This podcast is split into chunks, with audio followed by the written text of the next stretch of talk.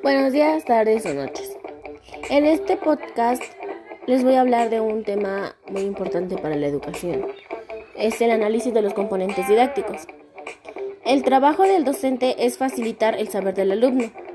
Al alumno se lo entiende como grupo o curso porque se conforma un sistema donde cada parte posee un rol que a su vez conforman el mismo sistema y se toman en cuenta contextos culturales y los saberes previos.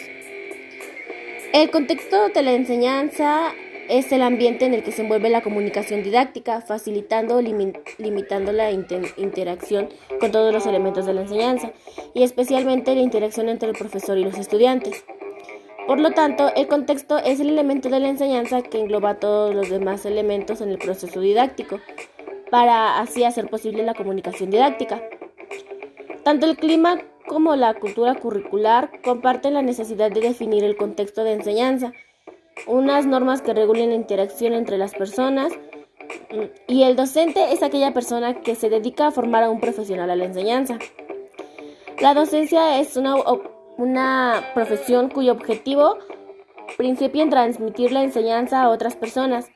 Se puede hablar un marco general de enseñanza o sobre un área en específico. Un docente, profesor o maestro está encargado no solo de transmitir una enseñanza a sus alumnos o sus estudiantes, sino que también debe actuar como un mediador e intermediario entre las actividades que se realizan eh, entre los alumnos para poder entender y asimilar estos nuevos conocimientos. Los requisitos para ejercer la docencia, pues la origina también mm, es muy necesaria debido a que nuevos y novedosos métodos de enseñanza pueden hacer interesar aún más a los alumnos a aprender.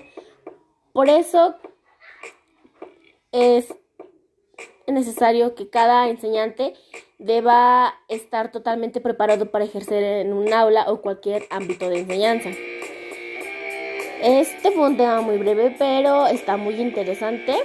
Muchas gracias por estar aquí escuchándome. Eh, nos vemos en la siguiente.